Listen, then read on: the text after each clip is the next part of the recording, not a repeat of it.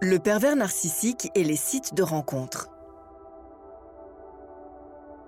Peut-on dire que les sites de rencontres mâchent le travail des pervers narcissiques? Oui, on s'en doute un peu, tant les caractéristiques mêmes de la relation virtuelle semblent propices à l'instauration d'une manipulation mentale. La dissimulation possible, la multiplication des contacts et le semi-anonymat sont du pain béni pour les pervers narcissiques sur les sites de rencontres. Comprendre comment ils opèrent est donc, à ce titre, une vraie démarche préventive lorsque l'on recherche l'amour virtuel.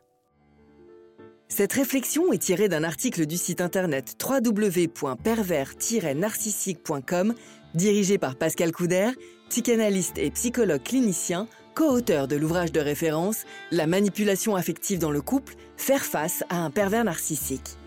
Depuis plus de 30 ans, Pascal Couder et son équipe de thérapeutes, spécialistes des questions autour de la manipulation sentimentale, prennent en charge les victimes de PN francophones partout dans le monde grâce à la vidéoconsultation. Rendez-vous sur pervers-narcissique.com pour accéder gratuitement à une multitude de ressources précieuses.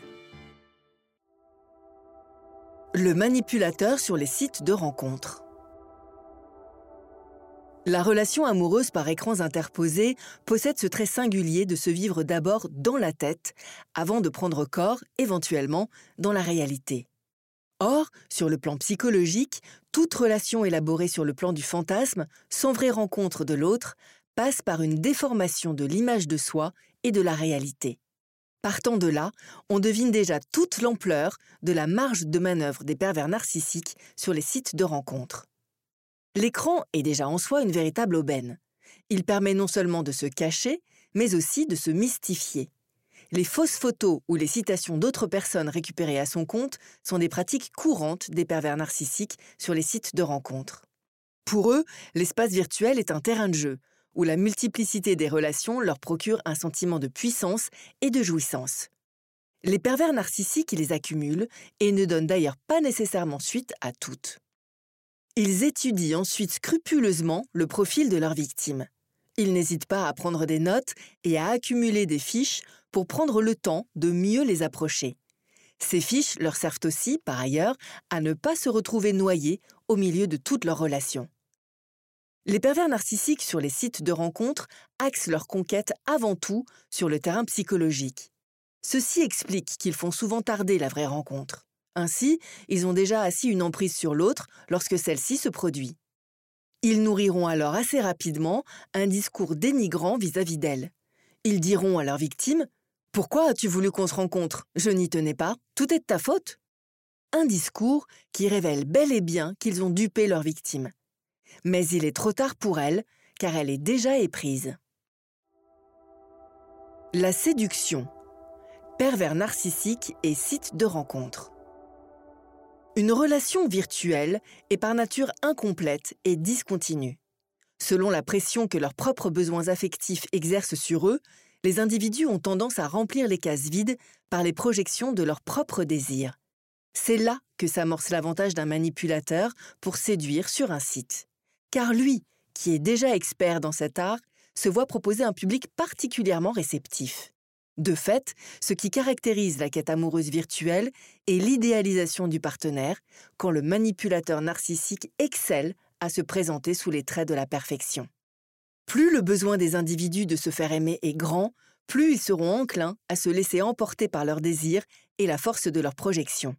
Le narcissisme du manipulateur stimule, en quelque sorte, les facultés imaginaires créées par le manque. Les relations virtuelles ouvriraient-elles un boulevard aux pervers narcissiques sur les sites de rencontres? Oui, si l'on considère qu'elles favorisent la rencontre d'un désir idéalisé, d'une part, et son reflet narcissique, d'autre part. On peut y voir là le grand danger de la relation virtuelle qui porte souvent sur une double illusion. Celle de qui est l'autre, mais aussi celle de soi. En se projetant dans cette relation auprès d'un être idéalisé, la victime ignore à qui elle a affaire car elle tente aussi de se fuir. L'emprise. Cette étape va suivre la séduction, car un manipulateur pervers ne se contente pas d'éblouir son auditoire, il cherche avant tout à asseoir une emprise. C'est là que le virtuel avantage encore les pervers narcissiques sur les sites de rencontres. Pour convaincre ces victimes de leur sincérité, ils ont besoin de gagner leur confiance en cernant au plus près leur personnalité. Or, un site leur laisse à cet égard bien plus de temps en matière d'analyse et de réflexion. Il leur donne aussi plus de latitude pour soigner leur langage et trouver les mots qui vont subjuguer. C'est la chose aisée, car la quête de l'amour accroît les confidences sur les sites où certains et certaines vont s'épancher sur leur passé et leur fragilité. Or, c'est là livré à un prédateur narcissique ce qu'il attend, la faille narcissique par laquelle il attend de vous piéger. Car le besoin d'aimer et d'être aimé crée déjà, même derrière un écran, la faculté de voir en l'autre son sauveur.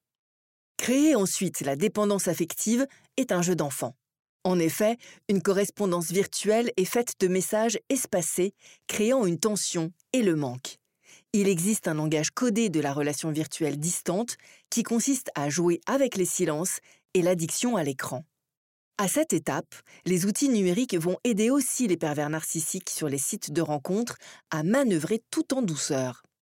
La barrière de l'écran est providentielle, car elle prive les victimes des indices d'une rencontre physique.